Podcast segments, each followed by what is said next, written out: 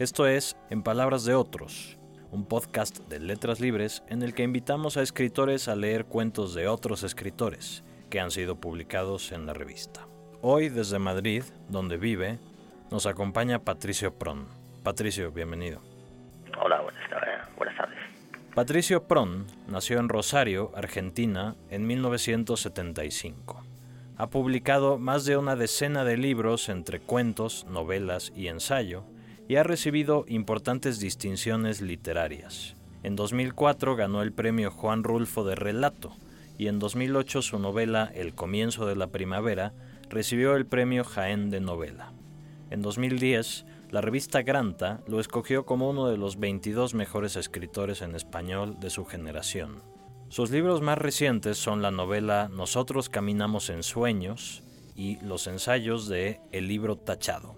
Patricio Pron ha dicho, para mí, el estar en tránsito, el no ser del sitio en el que estoy, siempre ha constituido una enorme ventaja. Como escritor, es muy útil saberme siempre en un estado permanente de transformación, un estado en absoluto placentero, en el cual sencillamente continúas caminando y esperas que haya un sitio allá afuera con uno de esos finales, como en las películas, con el sol cayendo hacia la carretera y el muchachito caminando hacia él.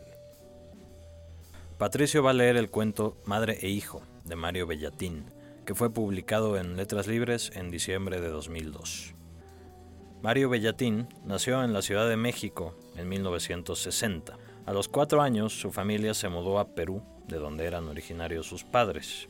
En Lima publicó en 1986 su primer libro, Mujeres de Sal, y cuatro libros más. Desde 1995 vive en la Ciudad de México, donde ha seguido publicando con un ritmo vigoroso. Entre sus más recientes publicaciones están su obra reunida, editada por Alfaguara en 2013, Jacobo Reloaded y El libro uruguayo de los muertos, por el que recibió el premio Casa de las Américas de Narrativa a inicios de 2015.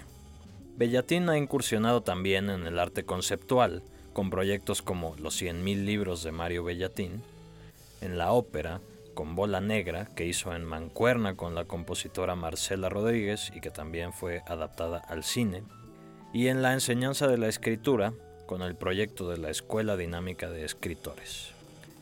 En 2013 fue curador de Documenta Castle 13.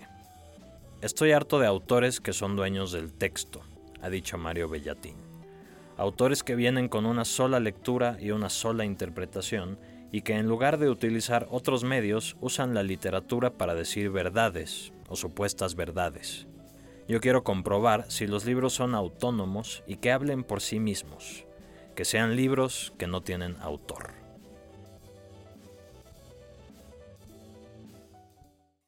Madre e hijo de Mario Beatín. Nunca se me ocurrió, durante el tiempo que viví junto a mi madre, que ajustar mis genitales en su presencia tuviera una repercusión mayor. Estaba equivocado. Después supe que incluso les pedía a las otras mujeres objetos de valor para que pudieran mirármelos plenamente, ajustados, acogotados, a punto de estallar, mi madre aprovechando mi dolor, recolectando objetos sin parar, muchas veces cosas de comer o pequeñas prendas de adorno personal, aretes de plástico, alguna cuerda delgada que dosaba su muñeca. Cierta vez consiguió un lápiz con el que pintó sus labios. Fue tanto el entusiasmo que le causó delinear su boca que olvidó por unos momentos mi presencia. Logré entonces desanudar la extraña prenda que mi propia madre había ideado para nuestras visitas a los baños. Quedé totalmente al descubierto. Una luz difusa iluminó mi carne. Me arrojé después al agua, a la parte más honda. Aparté a unas mujeres obesas que con sus cuerpos me impedían el paso. Estuve incluso a punto de cruzar a la sección reservada a los hombres. Estaba seguro que de haberlo logrado nunca más hubiera vuelto a ser recibido por mi madre. De improviso se me ocurrió voltear. Estaba a gatas. El agua se confundía con el barro. De haberme puesto de pie me hubiera llegado solo los tobillos. Hubiese quedado expuesto nuevamente a las miradas que hacen posible que me encuentre ahora en estos baños. Las mujeres hurgarían entre sus pertenencias y lograrían, por medio de aquel trueque tan particular, contemplarme el tiempo que considerasen necesario. Miré más allá de las mujeres obesas y pude percibir que mi madre continuaba al lado de las piletas de aguas termales. Seguía abstraída en el ritual de delinear su boca. Las demás la observaban con detenimiento, salvo las mujeres obesas que seguían atrapadas en la zona que les tenía reservada. Me atrevo a decir que se trataba de un espectáculo ajeno a las costumbres de la región. Me pareció tan alejado de nuestras usanzas que no pude controlarme y le grité mi madre no podía utilizar estas visitas para pintarse los labios. Mi voz se fue acrecentando. El rebote del agua contra los canales de cemento distorsionaba de manera rotunda las palabras que le iba dirigiendo. No podía permitir que los labios de mi madre fueran más importantes que el espectáculo que mis testículos eran capaces de ofrecer. Pero parecían serlo. Incluso a las mujeres obesas se les veía dispuestas a romper las reglas y se preparaban para ingresar a la zona de aguas termales. Antes aquello nunca había sucedido. A partir de cierta edad y la definición de los sexos, cada cual tenía su zona asignada. Solo a los niños y adolescentes se nos permitía ir de una a otra sin el permiso de nadie. Estábamos en la libertad de aventurarnos desde el espacio de las mujeres estériles hasta el reservado a las niñas que eran preparadas para ser ofrecidas a los hombres que años después debían pegar plumas de ave en sus cuerpos. En los primeros tiempos permanecía muchas horas dentro del agua. En aquella época no sabía aún lo perjudicial que suelen ser los baños tomados a destiempo. Era inconsciente todavía de lo peligrosas que se tornan las superficies recorridas una y otra vez. Volver a descubrir las marcas del tiempo sobre las cosas es quizá una de las enseñanzas de estos baños. Lo único que parecía escapar a este deterioro eran mis testículos, siempre dispuestos para la exhibición. En la puerta de salida me esperaba mi madre. Se le veía contenta cada vez que nos volvíamos a encontrar. Llevaba casi siempre consigo los objetos recolectados durante la jornada. Le agradaban la mayoría de los regalos que le daban a cambio, pero parecía haber comenzado a tener una especial predilección por los lápices de labios. En más de una oportunidad me había despertado en medio de la noche para mostrarme sus labios morados o fucsia fosforescente. Nunca pude estar seguro de si lo había soñado o si aquella figura exaltada que movía la boca en forma un tanto grotesca formaba parte de una escena que existía en realidad. Mi madre no dejaba de mostrarme los labios hasta que yo despertaba del todo. Le decía que efectivamente me gustaba más cuando estaba pintada de esa manera. En noches como aquella, era muy difícil que volviera a conciliar el sueño de la manera profunda en que suelo hacerlo. Me quedaba entre despierto y dormido.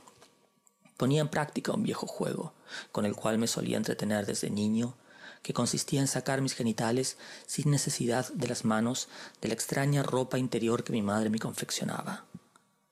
Sabía que aquella prenda no era una invención suya, se trataba de un modelo que venía de muchos años atrás. Sabía también que el oficio de madre que se dedica a mostrar los genitales de sus hijos no era de su invención. Se trata de una costumbre de antigua data, para lo cual no todas las mujeres con hijos están capacitadas. En realidad, casi ninguna se encuentra en condiciones de llevar a cabo una práctica de esta naturaleza. De allí la ínfima cantidad de madres de este tipo que hay en el mundo. En la comarca casi todos habían olvidado la existencia de una mujer semejante. Tuvo que ser mi propia madre la que les hizo recordar a los demás que cincuenta años atrás la hermana de su abuela se convirtió, como producto de esta profesión, en la mujer más poderosa de la zona. Se tenía cierto recuerdo de aquella mujer, pero nadie, ni siquiera mi madre, quien realizó una investigación exhaustiva para conocer más de cerca a su predecesora, conocía el destino final del hijo que la llevó a reunir tanto poder. Lo sucedido con ese muchacho, con quien recorría poblado tras poblado en una ruta sin fin. Es verdad lo que se rumora, me dijo mi madre cierta madrugada de mucho calor en que me acababa de despertar para enseñarme unos labios cubiertos con una pátina aceitosa.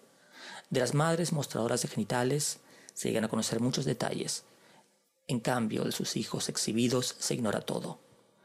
Luego me enteré de que los mataban sin piedad. Aquella noche caí profundamente dormido. Tuve muchos sueños que continuaron las noches siguientes. Imaginé el destino de las madres que se enriquecían con el espectáculo ofrecido por sus hijos. Se decía que aquellos genitales terminaban siendo víctimas del mal propiciado por la envidia de las demás. De un momento a otro comenzaban a secarse hasta que de la bolsa inflada que los contenía no quedaba sino una tripa flaca y colgante que terminaba por desprenderse del cuerpo antes de que el joven se diera cuenta de lo que estaba ocurriendo. Cuando esto sucedía, las madres huían de inmediato. Cargaban como podían con los objetos de valor que hubiesen recolectado y solían dirigirse hacia las zonas montañosas a esconder su vergüenza. Antes daba muerte a sus hijos. Una de las maneras más comunes era permitiendo que se llenara de gusanos la herida dejada por el escroto al desprenderse. Para acelerar el proceso, ponían sobre la herida restos de excremento. Me enteré de este método hace poco tiempo. Me lo contó un compañero de la escuela especial a la que asisto. ¿Por qué me encuentro matriculado en una escuela especial? Es una pregunta que nunca dejo de hacerme. A mi madre parecía no bastarle con llevarme casi todas las tardes a los baños públicos, enriquecerse con los objetos que iba recolectando, pintarse los labios una y otra vez con lápices de diferentes colores. Todo esto daba la impresión de parecerle poco. Cualquiera que lo hubiera visto en esos años hubiese pensado que me odiaba con todas sus fuerzas. Pensaría en esa única opción. Sobre todo si hubieran apreciado el gozo que se reflejó en su rostro cuando la directora de aquella escuela dio por fin su veredicto de aceptación. Mi madre había estado muchos años empeñada en lograr que formara parte de esa escuela. Cuando le nació aquel deseo, todavía no podía percibir la potencialidad de mis testículos. En aquellos tiempos, esa escuela era tal vez la única salida que podía encontrar para ser considerada como una mujer de cierto prestigio en la comunidad. El único modo de estar al nivel de los hombres que pegan plumas de ave en sus cuerpos. Recuerdo que cuando estábamos a solas realizaba experimentos con mi cuerpo para conseguir mi ingreso. Me colocaba unos lentes con los que la realidad se trastocaba hasta convertirse en una presencia irreconocible, capaz únicamente de producirme pavorosos mareos. En otras ocasiones me asfixiaba con la almohada hasta que me sentía morir. Una vez trató de meter mi cráneo dentro de una calavera que guardaba con fines desconocidos. Cierta mañana en que me descubrió gastando en caramelos un dinero que cayó del bolsillo de un muchacho de la zona, me quemó las manos en la hornilla de la estufa. Solo consiguió que me aceptaran la escuela especial después de la primera incursión en los baños públicos. Alguien le había dicho que hacer esa visita era la única forma de lograr que fuera parte de esa escuela. En aquel entonces mi madre era una mujer realmente pobre.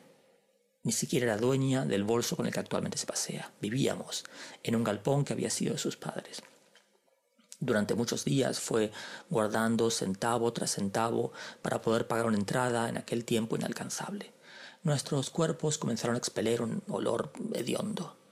Como sabíamos que la visita estaba próxima, abandonamos las formas de aseo que practicábamos normalmente. Cuando se logró completar el valor de las entradas, nos levantamos antes de que amaneciera. Salimos con prisa. Sabíamos que desde muy temprano se formaban las filas de gente para entrar, que muchos de los comerciantes del sur iban a visitar esos baños antes de sus giras de trabajo que las mujeres de la más alta alcurnia querían aprovechar las opacas luces del alba para que nadie apreciara con nitidez sus cuerpos antes de ser introducidos al agua. Nos quedamos dentro horas enteras.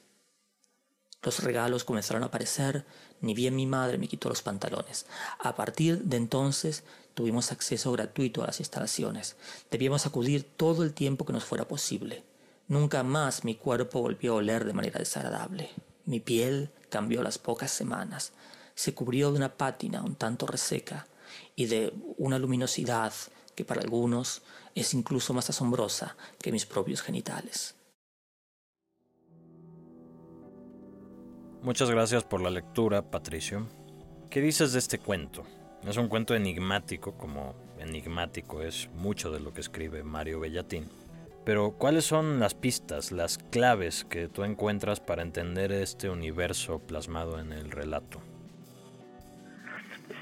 Es efectivamente, como, como dices, viene un cuento muy, muy enigmático, em, cuyas pistas son relativamente difíciles de trazar, em, más que aferrarnos a las, a las escasas islas de sentido que propone el, cuento, quizás habría que pensar en su conjunto en las preguntas que este cuento nos, nos, eh, nos propone. ¿Qué, ¿Qué, sociedad es exactamente esta sociedad que, que se narra en el relato? ¿Por qué los testículos del adolescente narrador son atractivos? Una, una pregunta que nunca es resuelta en el texto. por qué en esta sociedad son esas las características físicas que concitan atención y que, y que son ah, ah, motivo de exhibición ah, y en qué se diferencian de las eh, características físicas que son o que resultan más atractivas en nuestra sociedad. Quizás más que intentar otorgar sentido al relato de Bellatín y como sucede muchas veces con los textos de Bellatín, eh, no se trata tanto de intentar comprender que, cómo funciona la sociedad narrada, sino más bien tratar de evaluar el contraste entre esa sociedad y la nuestra propia. Estos temas de la mutación, de la deformidad, del cuerpo exhibido, son constantes en la obra de Bellatín. Y esta historia en particular del adolescente y su madre aparece en distintas formas en otros libros, como en La Escuela del Dolor Humano de Sichuan y en El Gran Vidrio. ¿Qué piensas sobre estas constantes? Por un lado las constantes temáticas y por otro lado la del uso de este artefacto narrativo que es esta historia que se repite en libros distintos, en contextos distintos. Por una parte es, la, obsesión con el cuerpo eh, deforme es, una constante en la obra de Bellatín, como, como sabemos. Por otra parte me permitiría cuestionar la, noción de deformidad, incluso aunque sea una noción empleada por el propio Bellatín explícitamente en los textos. Eh, me parece que la obra de Bellatín eh, pone en cuestión la idea misma de un cuerpo deforme, se articula, digamos, en, sobre el eje normalidad y deformidad y provoca sus principales efectos allí donde em, hace pasar la, deformidad como normalidad, como es el caso de madre e hijo, y, allí donde, digamos, eh, de esa forma da cuenta del carácter profundamente deforme de la normalidad en la que nos, movemos. Podemos discutir si la deformidad física de los personajes de Bellatín responde a algún tipo de deformidad moral. Yo no lo creo, francamente. Bellatín no es un autor ah, ah, medieval en ese sentido.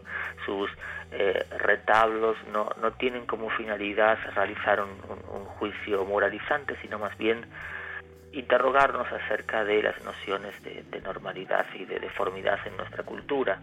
Mm, hay, existen escritores, principalmente novelistas, que producen ficción breve, cuentos y relatos eh, de espaldas a sus intereses principales, pero madre e hijo pone de manifiesto que, que también en, la, en, los cuentos de Bellatín están buena parte de los temas que recorren toda su obra, también la obra novelística. Esto lo, lo hace muy interesante. La repetición, por otra parte, de escenas similares en la obra de Bellatín también da cuenta del hecho de que posiblemente los escritores no estamos ajenos a nuestras preocupaciones y las trasladamos de libro en libro. No importa que esos libros sean tan radicalmente distintos entre sí como los libros de Mario Bellatín. Posiblemente determinadas variables permanecen de libro en libro y constituyen lo que podríamos denominar el estilo de un escritor, que es todo aquello que el escritor practica eh, a buena, en buena medida regañadientes, sin que forme parte de su plan y porque aquello que lleva a cabo constituye una especie de obsesión. Eso también está muy presente en el, madre e hijo y en la relación entre madre e hijo y los cuentos de y la obra general de Bellatín. En una reseña que escribiste sobre la publicación de la obra reunida de Bellatín, hablabas de su carácter desestabilizador. ¿A qué te referías? Existe cierto tipo de, literatura que es eh, explícitamente afirmativa de los valores dominantes, eh, una literatura que independientemente de que emplee procedimientos vanguardistas o no, en realidad contribuye a, a, los modos sociales en que separamos ficción y no ficción o separamos narrativa recreativa de aquella que no lo es, etcétera, etcétera. Mm, en Bellatín nada de esto sucede, esto es lo, fascinante, más aún con ah, sus proyectos y sus ah, instalaciones y sus puestas en escena. Bellatín hace eh, el equivalente, lleva a cabo el equivalente de la revolución en el ámbito de la literatura, que es poner en cuestión las instituciones de los, los aspectos más connotados de las instituciones literarias. Bellatín está más allá del mercado literario esto lo distingue como escritor si ya no fuese, por si ya no fuese eh, suficiente la, profunda radicalidad de su obra y sobre todo em, no produce una obra escapista, por decirlo así. Tras la lectura de la obra de Bellatín, de cualquiera de, los textos que la componen, em, el lector emerge, no emerge un mundo, al, mundo que, digamos, dejó allí entre paréntesis previamente a la antes de comenzar la lectura, sino que emerge un mundo en el cual pues hay preguntas inquietantes que no serán respondidas por el autor pero que por la naturaleza radical y desestabilizante de lo que el lector ha leído, eh, tiene por fuerza que hacerse, en este caso específico. Em, uno debería preguntarse cuál es la relación entre exhibición y dinero que aparece en madre e hijo, em, de dónde proviene de forma general nuestra sumisión a las madres. Preguntas ambas que no, no solamente conciernen al mundo narrado en madre e hijo, sino que conciernen sobre todo y principalmente al mundo que está allá afuera, al mundo en el cual estamos tú y yo conversando y el mundo en el cual pues eh, al cual emergemos tras la lectura del cuento. En el cuento hay toda una serie de normas en cuanto a el modo en que se debe de exhibir al hijo o en cuanto a cómo funciona el balneario, por ejemplo que de alguna manera sirven para que veamos ese universo como un todo coherente, aunque sea extraño para nosotros. Es algo que, logra muy bien en este cuento, ¿no, ¿no crees? Sí, absolutamente. Eh, es difícil eh, atribuir un género a la obra de Bellatín. Esta atribución a menudo funciona como un instrumento de, neutralización política de los textos.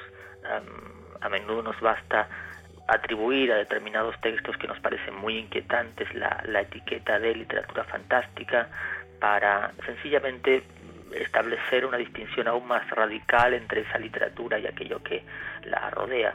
En el caso de Bellatín esa, esa adscripción es muy cuestionable porque precisamente sus textos se, se mueven en una línea de sombra entre la literatura realista y aquella que no lo es me permito destacar que por raro que nos parezca el mundo narrado en madre e hijo, es un mundo con sus ah, reglas propias que no parecen haber sido formuladas al azar. Este mundo, digámoslo así, funciona y en algún sentido podemos preguntarnos si no funciona mejor que el mundo que, en el que vivimos nosotros.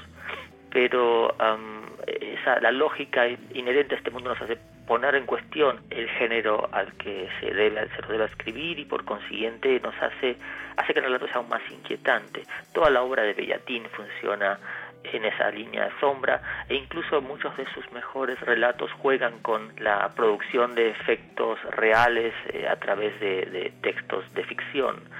Hay en Bellatín algo que eh, absolutamente fascinante en mi opinión y que hace que sea un autor absolutamente ejemplar, un autor muy muy difícil de imitar, incluso quienes somos, quienes más admiramos su obra, tenemos digamos muchas dificultades de proponérnoslo, de, de producir un texto de Bellatín. Bellatín está más allá del cliché, está más allá de la, de la parodia. Y, existe, por otra parte, como una especie de identidad autónoma a la que quienes no pertenecemos a la literatura mexicana o, peruana nos cuesta mucho eh, ubicar. La desubicación, la, inquietud que provocan los textos de Bellatín, eh, su radicalidad, son posiblemente sean, sean argumentos para dejarlo de lado de cara a algunos muchos por parte de muchos lectores, pero para mí no hay nada más fascinante que eso. ¿En, qué radica ese efecto inquietante de su obra? ¿Es, ¿Es, por el modo en el que describe esa normalidad de la que hablábamos? ¿Es porque toca fibras profundas del inconsciente? ¿De dónde viene? Creo que la, inquietud proviene en primer lugar del hecho de que sus mundos que parecen que parecen eh, desordenados son en realidad profundamente coherentes, poniendo de manifiesto que el mundo que eh, nos parece coherente y real y que se encuentra más allá de las páginas del, libro es en realidad un mundo tan eh, es un mundo cuya coherencia tiene como origen una inestabilidad no muy distinta a la inestabilidad que preside las los mundos de los libros de Bellatín.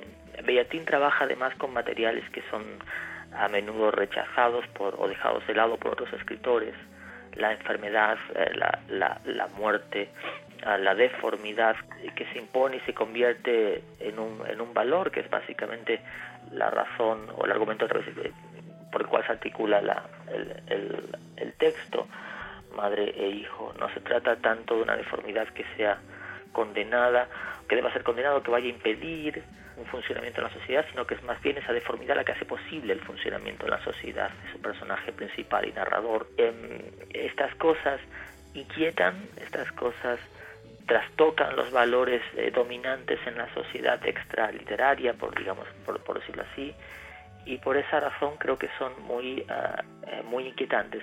La, la, mejor ficción es aquella que digamos proyecta sus efectos más allá del ámbito en el cual es consumida y es, y es canónicamente disfrutada, y este es el caso de la obra de Bellatín. Es, inquietante em, para, para, un lector como yo comprobar que determinadas preguntas que arroja la, la obra de Bellatín eh, vuelven a tener lugar, vuelven a ser propuestas no aquí, no, no durante la lectura de la obra de Bellatín, sino más bien aquí, aquí fuera del ámbito ah, de esa lectura y en un lugar donde, según nos dice, es la normalidad y el mérito el que triunfan y lo, no la normalidad o, o, la deformidad. Da la impresión de que el paso del Bellatín novelista al Bellatín cuentista es un paso bastante fluido. Como ya decías antes, las fronteras entre los géneros acaban difuminándose cuando hablamos de su obra. Sí, esto es, esto es, muy, es, muy meritorio y como decía antes, eh, da cuenta de la, de la, por una parte de la, de la radicalidad eh, conceptual de la obra de Bellatín, que puede ser desplazada de un, de un formato a otro sin, sin una pérdida considerable de, atractivo. Em, y, por otra parte también da cuenta del, del profundo trabajo de socavar las instituciones literarias que, que aparecen en la obra de Bellatín. Como mencionaba antes, hay autores que sencillamente producen una ficción breve que está de espaldas a las inquietudes que presiden su, su novelística, incluso a menudo son publicados en otras editoriales distintas a las que publican sus novelas, eh, en virtud de que los propios eh, autores consideran que esa narrativa breve sería menos compleja o menos atractiva o menos digna de, valor que la narrativa extensa. Eh, en el caso de Bellatín esta distinción es imposible de ser llevada a cabo y lo, interesante es pensando en, madre e hijo como parte de la, serie de textos de ficción publicados por, Letras Libres, es que eh, Madre e Hijo sirve como perfecta puerta de entrada al universo de Bellatín. No hay, no hay aquí ninguna concesión con el lector en comparación con las novelas de Bellatín. y uno, como lector, incluso el lector que no hubiese leído nada de Bellatín previamente, podría con buen criterio razonar que aquello que encuentra en madre e hijo es, aquello que encontrará en sus novelas. Y hablando de puertas de entrada, ¿puedes contarnos cómo es que tú te adentraste en la obra de Mario Bellatín? Eh, no tengo una gran memoria, no recuerdo exactamente cuál fue el primer libro de, de Bellatín que leí, posiblemente fuese Flores, si no me equivoco fue, fue Flores, la novela breve publicada por Anagrama hace algunos años. Em, fue una, una, mi puerta de entrada, em, pero no es necesariamente el mejor puerta de entrada a la obra de Bellatina, en el sentido de que em, son otros los textos, eh, la Escuela del Dolor, por ejemplo, los que permiten hacerse una idea más cabal de, la, hacia dónde va Bellatín. Y creo que tras esa lectura me sentí de inmediato atraído por, por esta figura de un escritor eh, muy performático, eh, muy interesado en los efectos, no solamente en los efectos que produce su obra, sino también los efectos que produce su figura, eh, que trabaja con la puesta en escena y con la continuidad de los universos ficcionales que narra en el ámbito de lo real, con una solvencia y un talento que están lejos de mi alcance. Y a continuación, y leyéndolo, incluso sentí una fascinación que se mantiene incluso eh, con sus últimos libros, con Jacobo Reloaded, con Gallinas de Madera, con el libro Uruguayo de los Muertos. Eh, eh, es la fascinación de quien encuentra un mundo ficcional que es por completo autónomo, que existe al, al margen de las categorías y al margen de la producción de otros escritores contemporáneos, incluso con nacionales. en, mi opinión, Bellatín eh, no se integra en ninguna tradición nacional, sino que parece funcionar al margen de ellas y, esto lo hace particularmente interesante y atractivo para quienes como yo eh, pertenecemos por razones vitales a varias tradiciones. Pues muchas gracias Patricio Pron por tu lectura y por esta plática. Gracias a ustedes. Yo soy Emilio Ribaud y esto fue En Palabras de Otros, un podcast de Letras Libres.